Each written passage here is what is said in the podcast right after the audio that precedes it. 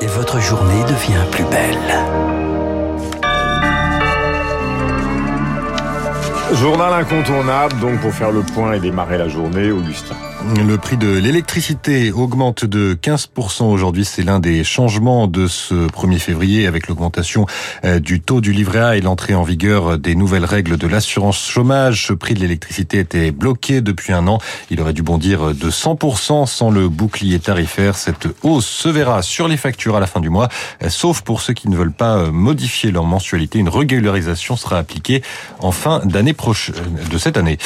Le 7 et le 11 février, mardi et samedi de la semaine prochaine, deux nouvelles dates pour la mobilisation contre la réforme des retraites. Il y avait plus de monde dans les rues hier que le 19. Alors ce matin, on refait la manif. Philippe Martinez, secrétaire général de la CGT, se félicite d'une mobilisation toujours plus forte. Laurent Berger de la CFDT appelle le gouvernement à ne pas rester droit dans ses bottes et à négocier. Réponse du ministre des Comptes publics, Gabriel Attal. Il faut euh, non seulement entendre, mais comprendre le message qui est passé à l'occasion de ces euh, mobilisations. Moi, j'ai un profond respect pour euh, les Français qui prennent de leur temps, une journée, pour aller faire valoir leurs convictions et en l'occurrence ici leur opposition à une réforme. Moi, ce que je dis, c'est qu'il n'est jamais trop tard pour se parler, que probablement que sur le point central de cette réforme, on ne tombera pas d'accord, mais enfin qu'on peut continuer à l'enrichir ensemble. Gabriel Attal, invité de RTL, de son côté, le ministre du Travail, Olivier Dussopt, dit la même chose, mais avec un ton moins conciliant. Les 64 ans ne sont pas négociables. Et puis, un an après la publication du livre Les Fossoyeurs, le groupe Orpea va passer sous le contrôle de la Caisse des dépôts, le géant des EHPAD en grande difficulté financière depuis les révélations de mauvais traitements dans ces établissements. Thank you. Alors c'est Augustin le classique après Proust hier, Victor Hugo ce matin. Et l'exposition consacrée à Louis Boulanger à la maison de Victor Hugo, place des Vosges à Paris. Louis Boulanger, c'est un peintre romantique très connu au 19e siècle, complètement oublié aujourd'hui. Il a peint euh, des thèmes dramatiques en clair-obscur, mais aussi des portraits de l'écrivain et de sa famille dont il était très proche.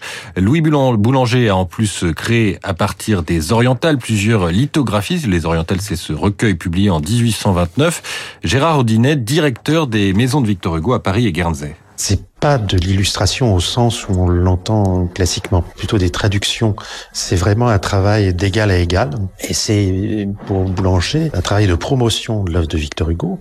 Les deux jeunes gens sont à peu près aussi célèbres l'un que l'autre à l'époque. Donc c'est pour ça qu'il s'intéresse à des techniques euh, peu chères, plus accessibles, comme la lithographie, qu'elle va vraiment donner ses lettres de noblesse. La lithographie, mais aussi euh, l'aquarelle, puis plus tard le costume pour le théâtre hugolien et l'œuvre de son ami de la lumière, cette exposition sur celui que maintenait jusqu'ici euh, dans l'ombre de l'écrivain. Louis Boulanger, peintre rêveur à la Maison de Victor Hugo à Paris. Il vous reste euh, un peu plus d'un mois pour découvrir cette exposition. C'est jusqu'au 5 mars. On termine avec un point euh, à la Bourse de Paris avec Sylvie Aubert d'Investir le Journal des Finances. Bonjour Sylvie. Quelle tendance pour le CAC à l'ouverture?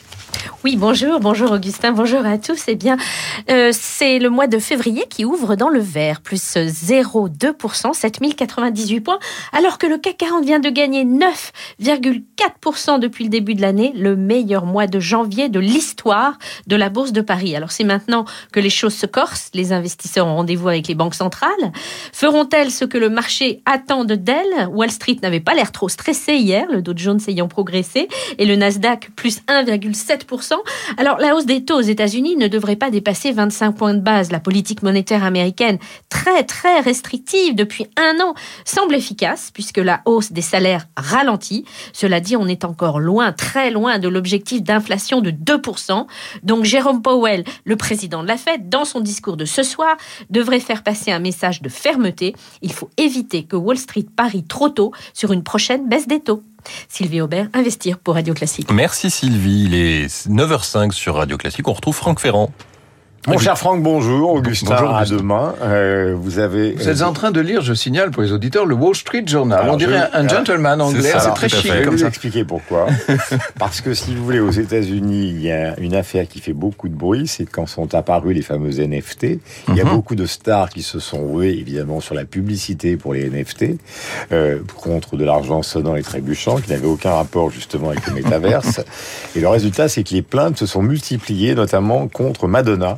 Euh, et c'est un énorme article donc qui est signé dans le Wall Street Journal. Vous m'en direz. Avec nos camarades de l'opinion. Oui, On va rester dans la société très élégante. On va rester dans la café. Charles de Bestegui. Mais oui, Café Society, comme on disait dans les années 50. Charles de Bestegui était le prince des esthètes. Thomas Penquin vient de lui consacrer un ouvrage chez Talandier. Nous allons revivre quelques minutes maintenant. Allez, on va changer d'atmosphère et revivre le bal du siècle.